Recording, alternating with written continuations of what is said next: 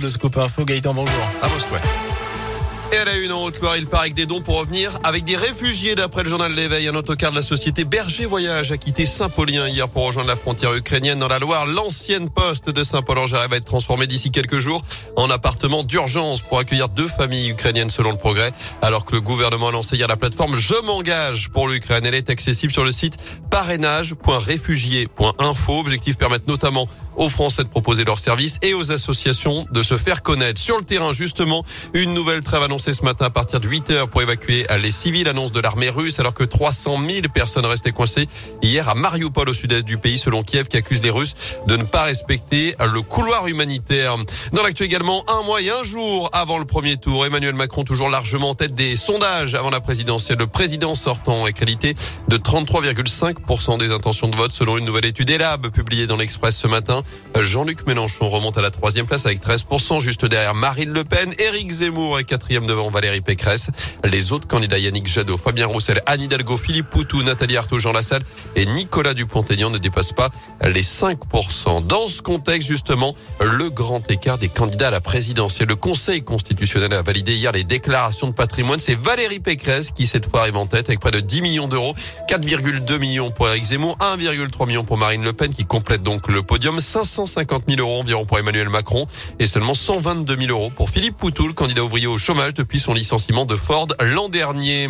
Après deux années de crise sanitaire, comment se porte le secteur de l'hôtellerie-restauration dans la région? L'UMI, l'Union des métiers et des industries de l'hôtellerie-restauration a décidé en Auvergne-Rhône-Alpes de prendre le pouls des cafetiers, des hôteliers, des restaurateurs, des gérants de discothèques. Le syndicat a décidé d'organiser des rencontres dans les départements de son territoire. Cette année, la première a eu lieu avant-hier, direction Bourg-en-Bresse dans l'Ain. L'idée, c'est d'échanger avec les professionnels, les écouter, répondre à leurs questions après deux années difficiles dans un contexte de chiffres d'affaires évidemment en baisse. Alain Grégoire, le président de l'UMI en Auvergne-Rhône-Alpes l'état des lieux actuel dans la région. L'état des lieux, il est clair. L'hôtellerie euh, dans la région, c'est entre moins 20 et moins 40% par rapport à la même base de 2019. La restauration en moyenne sur les territoires, c'est entre moins 30 et moins 40% Là, la reprise s'opère, mais elle a été obérée par rapport euh, aux mesures euh, sanitaires de décembre, janvier et, la crise quand même dure jusqu'à aujourd'hui. Les activités sont repartent, mais pas dans le rythme de 2019. La relance euh, est là, l'État y participe, le conseiller régional également y participe fortement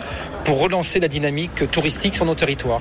Et aujourd'hui, l'UMI souhaite négocier avec les pouvoirs publics sur un allongement de la durée de remboursement du prêt garanti par l'État. Les professionnels ont un délai de 4 ans pour le rembourser. Ils souhaiteraient plutôt 8 à 10 ans à retenir. En bref, près de chez nous, cet accident à Husson en forêt. Un homme de 79 ans a chuté de son toit hier après-midi. D'après le progrès, il était en train de réparer un volet roulant qui est tombé de plusieurs mètres, victime d'un important traumatisme crânien. Il a été transporté vers l'hôpital nord de saint en urgence absolue. Je vous rappelle également les obsèques de Jean-Pierre Pernaud ce matin à partir de 11h à Paris.